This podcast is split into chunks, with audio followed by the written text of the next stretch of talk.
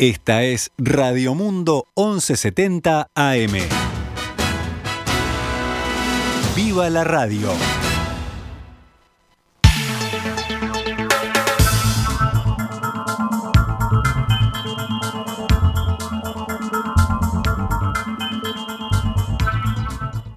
Doce horas 10 minutos damos comienzo a una nueva edición de Noticias al Mediodía en este miércoles, miércoles 21 de julio del año 2021.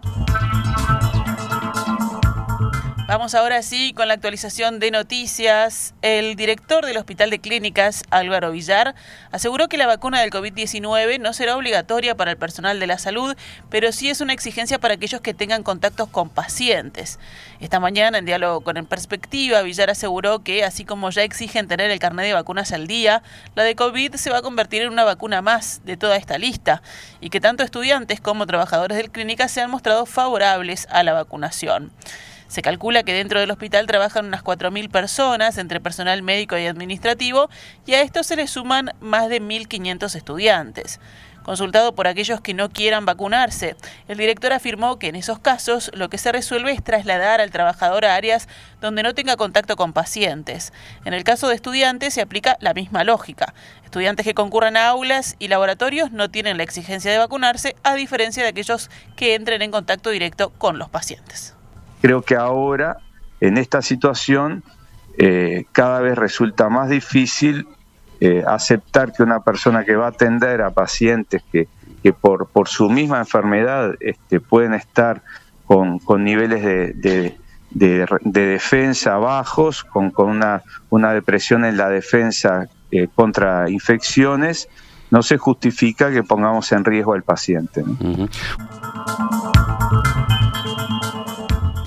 Villar explicó que hay vacunas que no son obligatorias para la población en general, pero que dentro de los hospitales y para quienes tienen contacto con los pacientes sí se exigen, como es la de la gripe o hepatitis B, y dijo que no es necesario una ley para esto. Al paciente debería informársele y yo creo que en aquellos lugares donde no se exija la vacunación, el personal debería aportar alguna información en su, en su túnica, en su equipo, donde diga que no está vacunado. Es decir, si hablamos de libertad, hay que informarle al paciente que, nos negamos a, vacunarnos y, él, y que él pueda elegir, pueda decidir qué hace. Por último, el director del Hospital de Clínicas expresó que si bien no se puede garantizar que un paciente no se contagie de COVID dentro del hospital, sí hay que brindarle la mayor seguridad posible. Nosotros lo que podemos hacer como, como profesionales de la salud es hacer todo lo posible para bajar los riesgos, pero no podemos garantizar que no, van a, no vayan a haber eh, eh, contaminación, infecciones. Eso pasa con todo, es decir, yo no puedo garantizar lamentablemente eh, que un paciente no se va a infectar en un hospital tengo la obligación de hacer todo lo posible para que si usted vino a atenderse por una enfermedad, no se agarre otra estando internado. Entonces, tengo que hacer todo lo que esté a mi alcance, eh, este, con, la honestidad intelectual necesaria, eh, para que el paciente eh, que viene a atenderse en el hospital tenga la mayor seguridad posible. Pero no hay, no hay garantías. Ministro de Salud Pública, Daniel Salinas, aseguró que se está logrando hacer seguimiento del 100% de los casos nuevos de COVID-19. En diálogo con el diario El Observador, el jerarca señaló que ante el descenso de contagios se pudo retomar el control epidemiológico de la pandemia. La estrategia utilizada por la cartera se denomina Tetris e implica el testeo, rastreo y aislamiento de los posibles infectados. En la actualidad, el Ministerio de Salud Pública establece que los test rápidos deben realizarse a aquellas personas con síntomas de la enfermedad y en caso de resultar positivo, se considera un caso confirmado. En caso de resultar negativo, la mutualista del paciente debe indicarle un test PCR para verificarlo.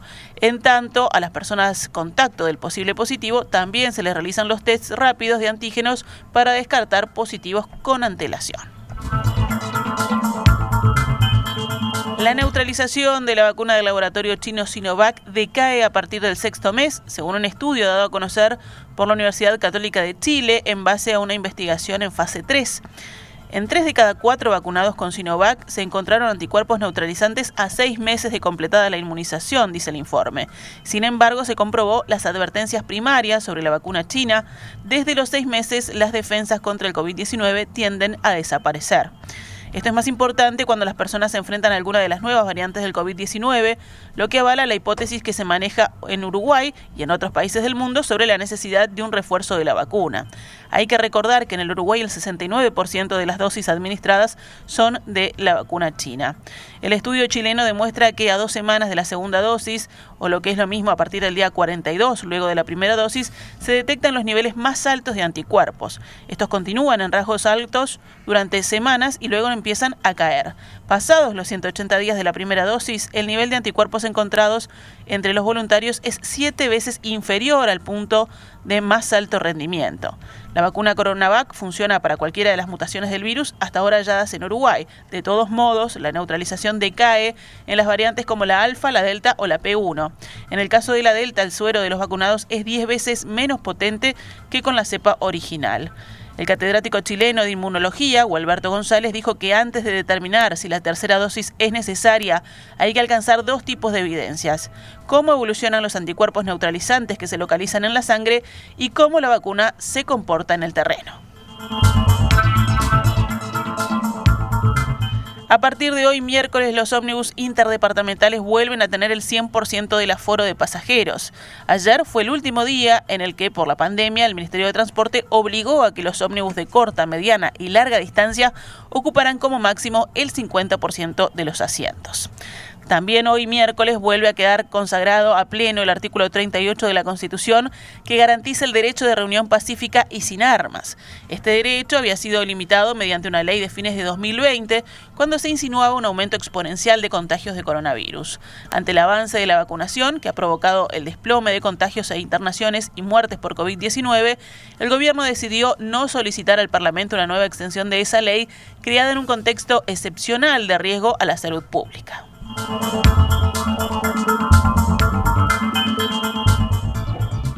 Seguimos con el panorama de la emergencia sanitaria. Ayer fueron detectados 305 casos nuevos de COVID-19 en 9.113 análisis. La tasa de positividad fue del 3,35%. La cantidad de casos activos siguió bajando y se ubicó en 3.828. La cifra de pacientes en CTI por COVID-19 se redujo ayer a 107. Este martes hubo siete fallecimientos de personas con coronavirus en Uruguay. Maldonado y Rocha bajaron ayer al nivel de riesgo de contagio amarillo de la escala de Harvard, con lo que ahora quedan solo cuatro departamentos en zona naranja. El presidente Luis Lacalle Pou descartó la posibilidad de implantar la cuarentena obligatoria para viajeros vacunados contra COVID-19 que entren al país. El ministro Daniel Salinas había expresado el sábado pasado que le propuso ese cambio al presidente en atención al ingreso de la variante Delta del virus SARS-CoV-2 y que habría novedades en los siguientes días.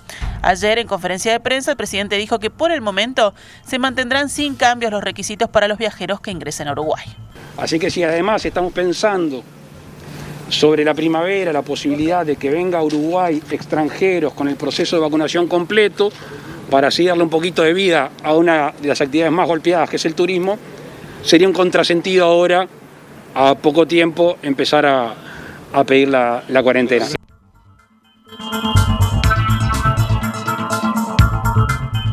Vamos con otros temas del panorama nacional. La Intendencia de Canelones no obtuvo ayer el voto de la oposición que necesitaba para aprobar en la Junta Departamental un fideicomiso de obras por 80 millones de dólares. El único edil colorado, Alberto Acosta, que se había mostrado afín a aportar el voto decisivo, finalmente no acompañó el proyecto, argumentando que no era oportuno habilitar un incremento del endeudamiento.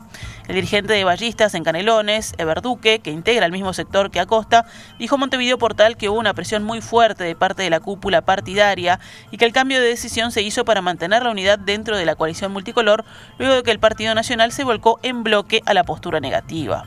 Los ediles de la lista 33, que es liderada por el diputado Sebastián Andújar, se habían mostrado abiertos a negociar con la Intendencia para analizar su apoyo.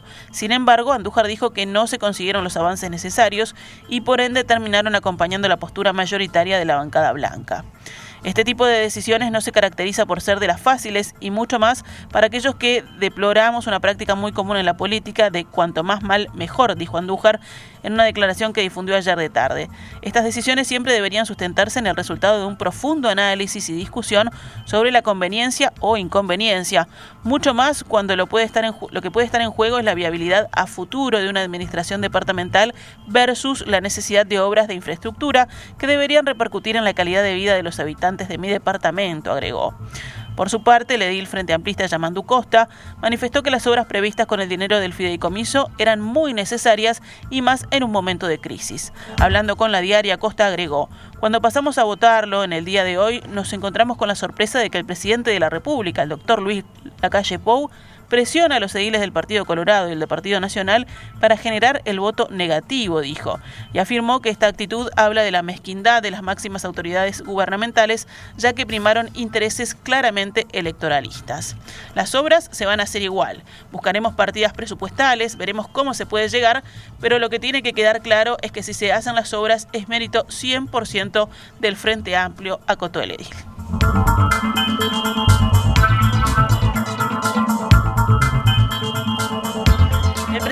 La República convocó para la semana que viene a todos los presidentes de los entes y empresas públicas. La calle Pou dijo ayer en rueda de prensa que está preocupado por la falta de servicios públicos en algunos lugares del interior, por lo que dialogará con los jerarcas de los entes para analizar cuáles son los proyectos, cuáles son los planes y cuál es la situación en todo el país. La intención del mandatario con la reunión de la semana que viene, según informa Diario El País, es intercambiar información sobre cómo mejorar la gestión. El presidente Luis Lacalle Pou contó ayer que le envió un mismo mensaje a los ministros de Industria, Omar Paganini, y a la de Economía, Susana Arbeleche. El texto decía, bajó el petróleo. Hablando en rueda de prensa, la calle señaló que la respuesta sobre si será posible bajar el precio de los combustibles se dará en unos días, dado que están manteniendo reuniones para analizar la situación. No, no, no, no quiero atajarme, sí decir que uno compra en determinado momento, no es que compra todos los días petróleo Vos compraste, abasteces, compraste, abasteces, hay que ver cuánto stock tenés, pero esas son las excusas, son los argumentos que van a poner ellos. La voluntad del gobierno es tener combustibles más baratos, la voluntad del gobierno es transparentar el sistema, la voluntad del gobierno es no cobrar combustibles y no cobrar otros servicios públicos para tapar un agujero de deuda del Estado. Ese proceso de sinceramiento no es corto, pero es inevitablemente al que tenemos que llegar porque es lo que le comprometimos a la gente en su momento. La bancada de la coalición de gobierno le solicitará a la ministra de Economía, Susana Arbeleche, algunas precisiones sobre el artículo del proyecto de rendición de cuentas que prevé transferir recursos del Instituto Nacional de Colonización a un fideicomiso de erradicación de asentamientos. Así se definió ayer, luego de una reunión entre los diputados que participan en la Comisión de Presupuesto integrada con Hacienda y los directores oficialistas del Instituto Nacional de Colonización, según informó el observador. La bancada oficialista también quiere consultar a la ministra si se puede alcanzar un equilibrio entre atender la regulación de viviendas irregulares sin desatender la política de compra de tierras que lleva a cabo colonización.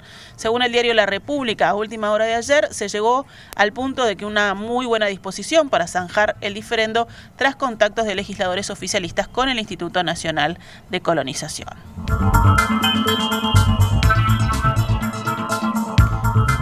El Movimiento de Participación Popular y el Partido Comunista mantienen su apoyo a Marcos Carámbula para sustituir a Javier Miranda como presidente del Frente Amplio cuando se deba decidir el cambio en las elecciones internas de diciembre próximo. Desde Fuerza Renovadora, que lidera Mario Vergara, varias figuras del sector, según la diaria, están de acuerdo en habilitar todas las candidaturas que se presenten. Asamblea Uruguay también está a favor de la pluralidad de candidaturas, aunque, al igual que Fuerza Renovadora, todavía no ha tomado formalmente una resolución. Javier Miranda, presidente, actual presidente del Frente Amplio, dejará su cargo en oportunidad del plenario nacional de la coalición de izquierdas el próximo sábado. Hasta la elección de sus nuevas autoridades, el Frente Amplio se inclina por dejar la conducción, según la diaria, en manos del grupo que ha venido acompañando a Miranda, integrado por representantes de las bases del interior y de Montevideo, y del Senado, como José Carlos Maía, de Asamblea Uruguay, José Núñez, del Partido Socialista, Charles Carrera, del Movimiento de Participación Popular, Daniel Marsiglia, del Partido Comunista, Mario Vergara, Fuerza Renovadora, y Marcelo Melo, de la vertiente artiguista.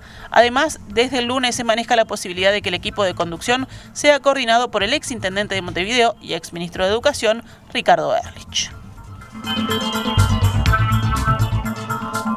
el panorama nacional con otras noticias. El Ministerio de Desarrollo cerró el refugio adjudicado a una entidad evangélica tras comprobar que entregaba Biblias. Para redigir a las personas que concurrían al lugar, se ampliará el aforo de otros centros, según informaron desde el Ministerio.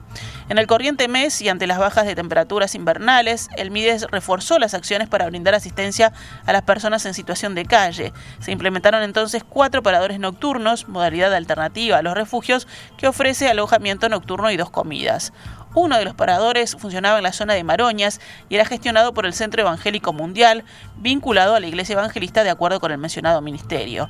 Sin embargo, el acuerdo cayó luego de que se comprobara que los administradores del lugar realizaban una acción evangelizadora, entregando Biblias a los indigentes que allí pernoctaban, algo que cobró difusión luego de que el periódico La Diaria publicara un informe al respecto. Posteriormente, y en declaraciones a informativo de TNU, el ministro Martín Lema confirmó que se cerró dicho centro, dado que la institución evangélica no cumplió con los requisitos que se pretenden en la ejecución del plan de paradores nocturnos que complementan a los refugios de la cartera durante el invierno. Para redistribuir a la población que usaba el lugar, resolvió ampliar el cupo de otros paradores y además solicitarle a la Armada Nacional la extensión del servicio de refugio que presta en la zona portuaria de la Ciudad Vieja.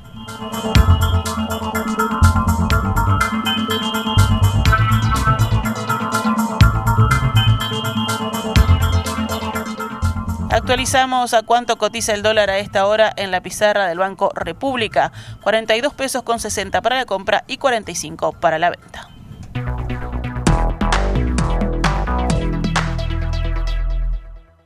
Esta es Radio Mundo, 1170 AM. ¡Viva la radio!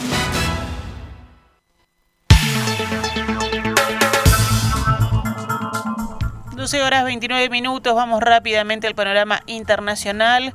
En Estados Unidos, la número 2 del Departamento de Estado visitará China a partir del domingo, en lo que significa el viaje del funcionario de mayor rango de la administración Joe Biden a la potencia asiática, justo en un momento de enfrentamiento total entre ambos países.